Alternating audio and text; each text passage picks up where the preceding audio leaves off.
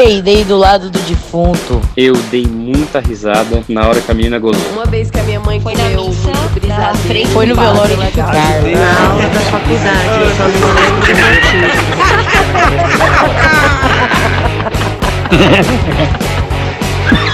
Ah, mas eu ri fazer o quê?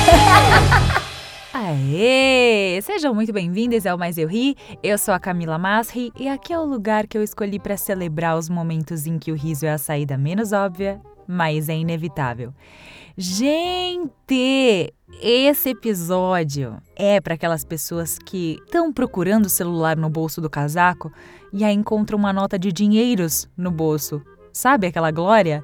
É pra você que não acha uma coisa por nada e aí vai procurar outra coisa e encontra aquela primeira coisa que você estava procurando que já tinha desistido de achar. E degustem bastante desse episódio, porque esse episódio é o último episódio dessa primeira temporada do Mais Eu Ri. Depois disso eu vou tirar umas pequenas férias para reagrupar, para pesquisar, produzir bastante material para vocês, pegar todos os feedbacks e aí a gente volta com tudo para a segunda temporada do Mais Eu Ri. Vai dar tempo de vocês escutarem todos os episódios de novo. Vai dar tempo de você escutar todos os episódios que você ainda não escutou e passar para todos os amigos e amigas e amigas e amigos que você quiser. Não esqueça de seguir a gente no Spotify, no Apple Podcasts, no Google Podcasts, no Deezer, em todos os lugares, em qualquer plataforma que você estiver escutando a gente. Bom, em 2018 eu realizei o sonho de ir para Tailândia. Sim, esse lugar paradisíaco, maravilhoso, cheio de praia, coisa linda. Só que quando eu cheguei lá, aconteceu uma coisa incrível. Chegou um furacão junto comigo. Só que esse furacão, a gente nem estava sentindo quando a gente estava lá, na verdade. A gente começou a receber mensagens de todo mundo no Brasil perguntando como é que a gente tava e tal. E aí eu falei, ah, tamo bem. Tava um dia meio chuvoso, mas nada demais. E aí a gente viu que tava vindo um furacão mesmo. E a gente falou, bom, agora já era, vimos tarde demais, não dá tempo de voltar, os aeroportos já estavam todos fechados. E a gente falou, bom, se a gente vai morrer, vamos morrer aqui mesmo, mas vamos morrer feliz. Vamos fazer alguma coisa. Aí a gente saiu para ir nos bares, que é o que tinha para fazer, né? Cidade de praia não tem nada além disso. Aí a gente foi pesquisar algum bar e no meio do caminho encontramos, por uma coincidência da vida, um lugar chamado Ping Pong Show. Esse lugar é um lugar incrível, inacreditável. É um lugar onde as mulheres fazem pompoarismo com bolinhas de ping-pong e elas atiram essas bolinhas de ping-pong. Elas distribuem raquetes para todo mundo. Elas atiram as bolinhas de ping-pong e vira um rolangarro de xerecas. Só que elas tiram muito mais coisas, é impressionante assim. Eu até fiz um texto de stand-up sobre isso, se vocês quiserem ver, tá lá no meu YouTube. E tem uns trechinhos no Instagram também, Kamasri, e dá pra você ver o final dessa história que é bem divertida. E eu tenho um pouco de azar com viagem, assim, porque quando eu morava na Austrália, eu morei na Austrália quando eu tinha 21 anos, né? A gente decidiu fazer, alugar um carro e fazer a costa leste. A gente pegou um mês para fazer isso, juntamos uma grana. Aí fizemos. Só que, cara, no meio disso, veio uma enchente. A Austrália é assim: um ano tem enchente, um ano tem queimada. E aquele ano foi ano de enchente. E a gente não sabia, cara. Então, todos os bichos que a gente queria ver se esconderam. A gente não viu bicho nenhum. Viu bicho só, tipo, no finzinho da viagem, assim. Estavam todos os bichos escondidos e a gente lá, indo enfrentar a enchente. Essas são coisas fortuitas, coisas maravilhosas que eu acabei encontrando procurando outra coisa. Nas duas viagens eu tava procurando só me divertir, só uma viagem de boas e acabei encontrando fenômenos naturais imprevisíveis que alteraram a minha rota e deram muito mais história para contar, né? E a vida tem muito dessas coisas, né? Daqueles amigos que te fazem conhecer uma pessoa e aí depois esses amigos saem da sua vida, mas os amigos que essas pessoas te apresentaram ficam com você, né? Ou sei lá, quando você vai comer em algum lugar e aí tá fechado e aí você acaba indo para outro restaurante e aquela comida acaba sendo bem melhor do que a que você queria comer em primeiro lugar. Não é uma loucura isso? Essas descobertas que acontecem assim do nada por acaso? O que será que elas são?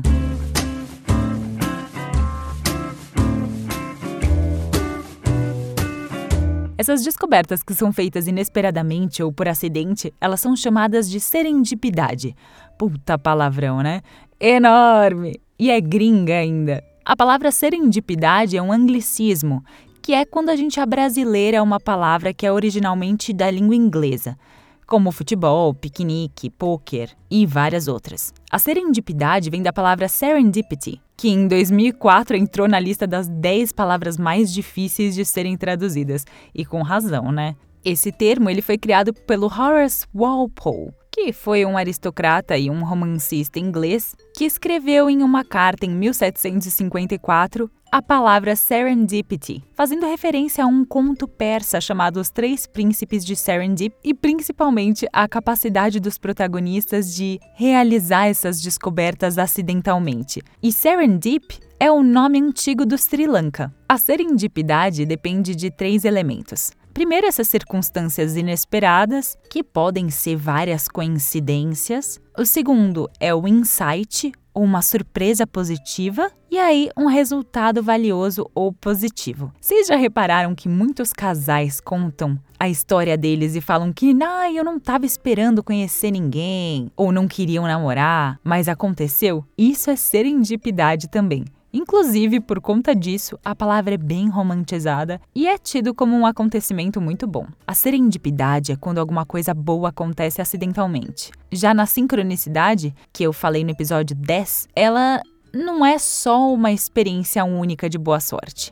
A sincronicidade é uma série de eventos que parecem ser simbólicos e significativos por natureza. E a serendipidade é o ápice da sincronicidade. É quando a sincronicidade leva a uma descoberta. Na serendipidade, as pessoas com uma mente mais preparada sacam ou descobrem coisas interpretando fenômenos que são para a maioria das pessoas só uma mera coincidência, que para os outros passam despercebidos. E por isso a serendipidade leva à inovação. E apesar de a serendipidade estar por toda parte, isso fica muito mais evidente no campo das ciências. Existem inúmeras descobertas que foram feitas por acaso.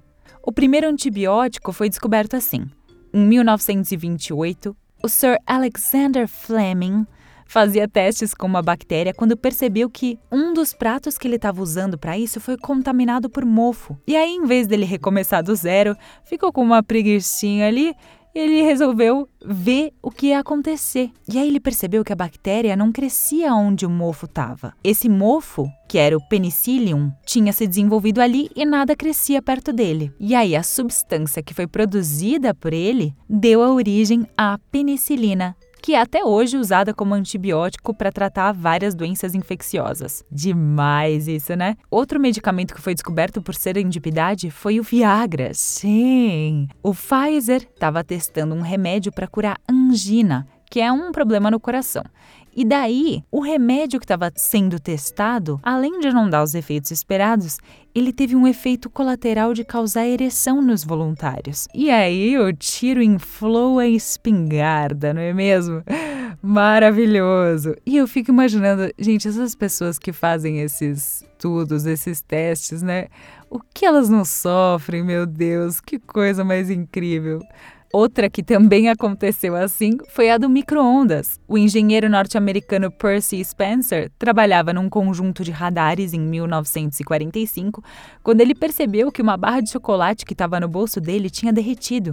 E aí ele ficou super intrigado, fez um teste com grãos de milho e aí eles se transformaram em pipoca. E aí ele criou esse campo de alta densidade, injetou as microondas em uma caixa metálica para que elas não pudessem escapar. E aí, cinco anos depois, a primeira versão do microondas foi colocada à venda. Em outros campos, por exemplo, da coquetelaria, da mixologia, ou sei lá do que você quer chamar isso, das, dos drinks, tem um coquetel que ele foi criado por serendipidade também. Como muitas coisas, né, foram criadas por acaso, por acidente. Um bartender do Barbaço, lá na Itália, ia fazer um Negroni e ao invés dele colocar gin, ele colocou Prosecco. Sei lá, um momento de ausência ali, né? E aí isso acabou virando outro coquetel, chamado Sbagliato, que em italiano quer dizer errado ou enganado.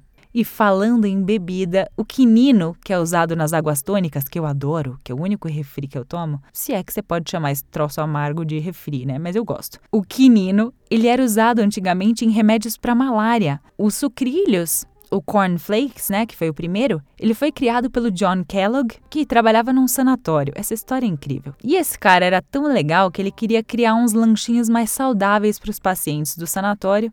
E quando ele estava cozinhando trigo, tirou aquela sonequinha, deixou tempo demais. E aí, na hora que ele tirou, ele viu que o trigo se quebrou em vários pedacinhos, em flakes. E aí, depois disso, ele percebeu que ficava mais gostoso ainda se ele fizesse a mesma receita com milho. E aí surgiu os sucrilhos. E tantas outras coisas, né? A aspirina, a insulina, a vacina contra a varíola, o teflon, o post-it e várias outras descobertas foram casos de serendipidade. Mas será que a gente consegue contribuir para que esses eventos aconteçam?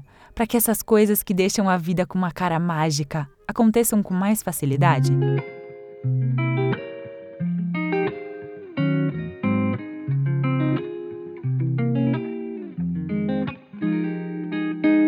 Primeiro, a gente precisa entender que a gente vive em um mundo de vibrações. Não, não é só o vibrador e o massageador que vibram. E não, não é papo de hippie good vibes.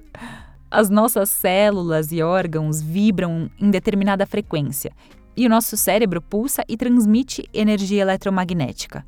Esse conjunto de vibrações e pulsações faz com que a gente seja quem somos. Cada um de nós tem a sua própria vibração.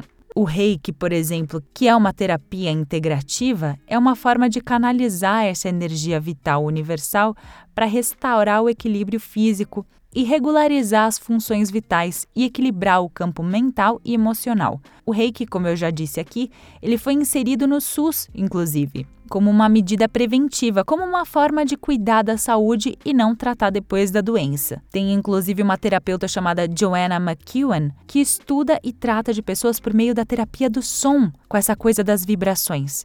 Ela diz inclusive que doenças como depressão e câncer são resultados do nosso corpo estar tá desafinado, fora de sintonia, literalmente. E aí ela diz que o nosso corpo é como se fosse um rádio e dependendo da energia que a gente emite, isso vai refletir nas energias com que a gente sintoniza. Então, se a gente emite energias negativas de vida, a gente recebe esse tipo de energia de volta. Agora, se a gente mudar a nossa energia para alguma coisa mais positiva, a gente também recebe isso de volta.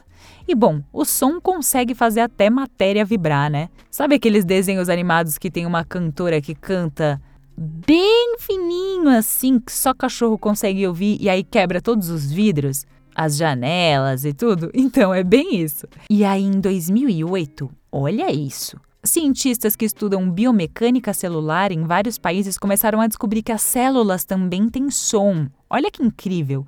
Um grupo da UCLA descobriu que as células de levedura vibram mil vezes por segundo. E fizeram testes também na Universidade de Manchester, na Inglaterra. Eles usaram microfones para fazer pesquisa com células de próstatas humanas. E aí, os microfones deles minúsculos, super potentes, captaram milhares de sons gerados pelas células e aí eles descobriram que tinha uma diferença entre os sons de células saudáveis e células cancerosas.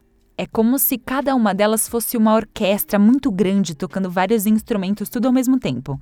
Só que na orquestra cancerosa, que era na célula cancerosa, os sons de baixa frequência pareciam super desafinados. Tudo isso para dizer que quanto melhor for a nossa vibração, a harmonia entre as nossas células, melhor a gente vai se sentir. E com isso a nossa visão de mundo também melhora e a gente pode ver as coisas por outro ângulo. E com isso, a gente pode perceber mais, se abrir mais a possibilidades e mais eventos de serendipidade.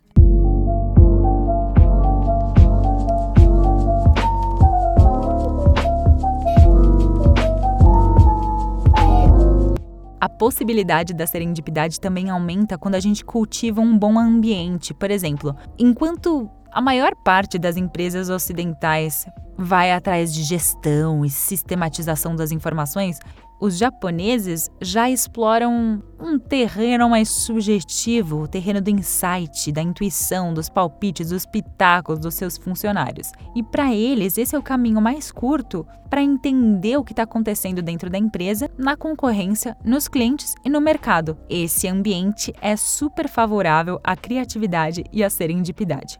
Outra coisa que favorece a serendipidade é a curiosidade, o famoso sei que nada sei, não é mesmo? As pessoas que acham que sabem de tudo perdem a oportunidade de, de descobrirem coisas novas e ainda podem fazer a gente de idiota. Aliás, quem nunca passou por um momento em que você teve que pedir uma informação e um imbecil te passou um caminho errado só porque ele não queria parecer que ele não sabia? Reconhecer que não sabe o caminho e apoupar o tempo dele e o seu. E também aproveitar a adversidade é uma coisa que favorece a serendipidade. Quando alguma coisa não rola da forma com que a gente gostaria, é uma grande chance para a gente perceber coisas que a gente não teria percebido se tudo tivesse dado certo. Os mesmos estados que favorecem a criatividade são os que também favorecem a serendipidade, porque para interpretar novos eventos ou estar tá aberto a novas possibilidades requer uma certa criatividade, ou poder de abstração e um certo grau de desapego também, né? Então, para atrair mais serendipidade, é legal estar tá sempre aberto, presente, receptivo e humilde, não é mesmo? Para poder errar e, quem sabe, não fazer aquela limonada ou aquela mousse de limão maravilhosa com aqueles limões que a vida te deu. E confiar nos instintos. Celebrar o desconhecido, o novo. E também, como não podia deixar de ser, celebrar a idiotice. Se joga! E agora eu tenho um presentinho para você. Sim, mas antes eu vou dar um recado. Esse aqui é o último episódio dessa temporada e daqui a um tempinho a gente volta com a temporada 2 de cara nova, com conteúdo bem mais legal. Então, Tá aí a chance de ouvir e reouvir todos os episódios que você mais gostou, recomendar para os amigos e, claro, seguir o Mais Eu Ri em todos os lugares possíveis e imagináveis. Se você chegou aqui por serendipidade, eu fico muito feliz e compartilha porque quem sabe outras pessoas não vão gostar também desse evento serendíptico por uma sincronicidade da vida que me gerou uma descoberta muito boa e serendíptica também. Um amigo querido, o Henrico Manzano, me mandou uma música lo-fi do duo feminino franco-brasileiro Trilha do Mar e a música se chama Tudo Vai Voltar a Ser é bastante sugestiva e é ótima. Escutem lá que elas são maravilhosas. Muito obrigada, Rico. Obrigada a vocês por me escutarem. Fiquem aí com Tudo Vai Voltar a Ser. Se você estiver me escutando no futuro, beijos e até o próximo episódio. Se você estiver me escutando agora, beijos e até a próxima temporada.